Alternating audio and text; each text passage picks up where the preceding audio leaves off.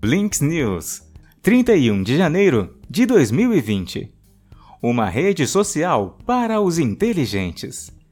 E assim, numa sexta-feira sem sol, terminamos janeiro de 2020, um mês de verão que não teve sol à vontade.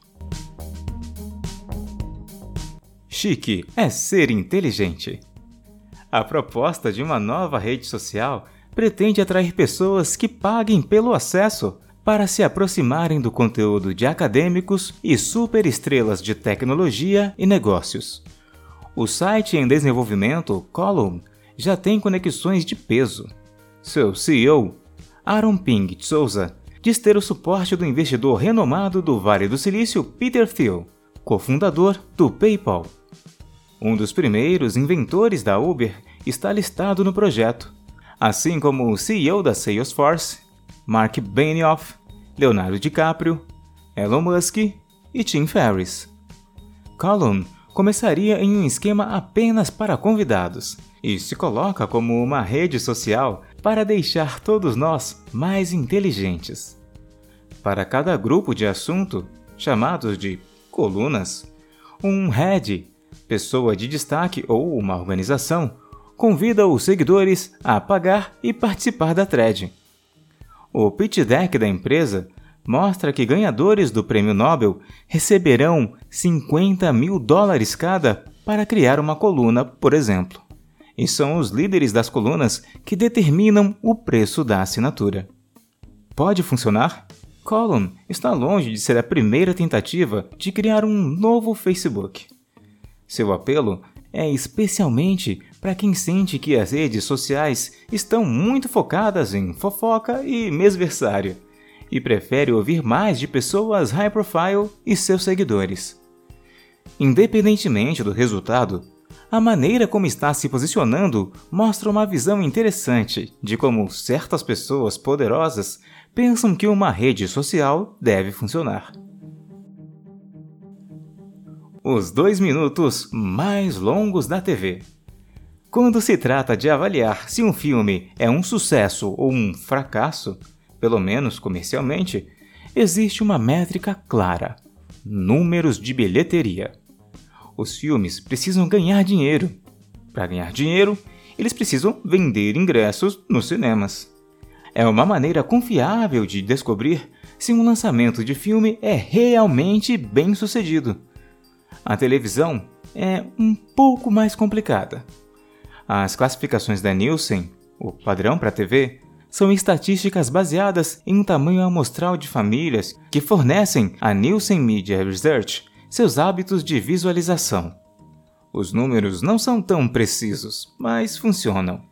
Pelo menos para os anunciantes comprarem tempo de exposição com base na audiência. Como funciona então para um serviço de streaming? Aparentemente, essa resposta ainda é bem elástica. Depois do lançamento da série original The Witcher, a Netflix divulgou que o seriado foi Our Biggest Season on TV Series Ever, com 76 milhões de views no primeiro mês. Mas haja ressalvas para esses números. A Netflix que apenas libera seletivamente os números de exibição dos seus programas e filmes mais populares, tem uma definição em constante evolução do que significa uma exibição. Antes, esse número refletia pessoas que assistiram a pelo menos 70% do filme. Porém, a métrica se ajustou para 2 minutos. 2 minutos? 2 minutos. Agora, conta quem assistiu a pelo menos 2 minutos do conteúdo. De acordo com a Netflix, é tempo suficiente para indicar que a escolha foi intencional. Tipo assim, o trailer de The Witcher dura 2 minutos e 20 segundos.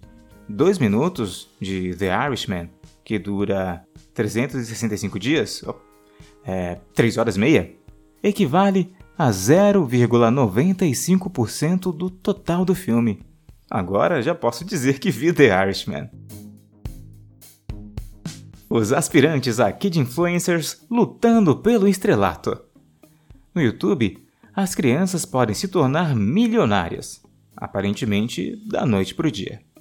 O mais bem pago deles, Ryan Kaji, de 8 anos, faturou 22 milhões de dólares em 2018, brincando com seus brinquedos no seu canal Ryan's World.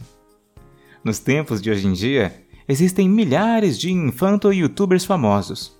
Bebês que têm sido gravados desde o nascimento, streamers de 10 anos que mostram truques de videogame, meninas adolescentes dando dicas de beleza em seus quartos. No ano passado, uma pesquisa feita pela Lego com 3 mil crianças constatou que a profissão mais cobiçada por eles é vlogger ou youtuber. Para cada um dos Ryans do mundo, no entanto, existem milhões de crianças que acessam o YouTube todos os dias na esperança de ficar grande por ali. Por que tantas crianças querem ser youtubers? Eles procuram só a fama? Ou tem mais por trás disso? Criatividade, comunidade e uma carreira futura? Como os pais lidam ou ajudam e o que acontece se, depois de ganhar milhares de dólares ou abandonar a escola, não dá certo? O MIT Technology Review entrevistou cinco jovens youtubers não tão famosos assim de todo mundo para perguntar sobre essa situação. She has just grown up watching YouTube. That's why I think being a YouTuber comes more naturally to her. Disse a mãe de uma delas.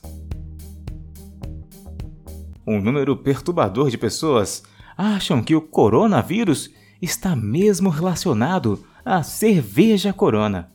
As buscas no Google por Corona Beer Virus aumentaram em 1050% na última semana, provando que estamos cercados por pessoas muito, muito confusas quando se trata da doença do momento. Os gatos são um público emergente do YouTube Parece absurdo, mas um número crescente de vídeos online é criado para o prazer visual dos felinos. Eles são estimulados por imagens de esquilos e afins. Um vídeo de 8 horas de pássaros voando, feito para gatos, bateu mais de 7 milhões de views. Da série Mundo Bizarro. Um youtuber famoso fingiu a morte de sua namorada em um acidente de carro, com o objetivo de receber ainda mais cliques no canal. Ela está viva e, compreensivelmente, não é mais sua namorada. Blinks News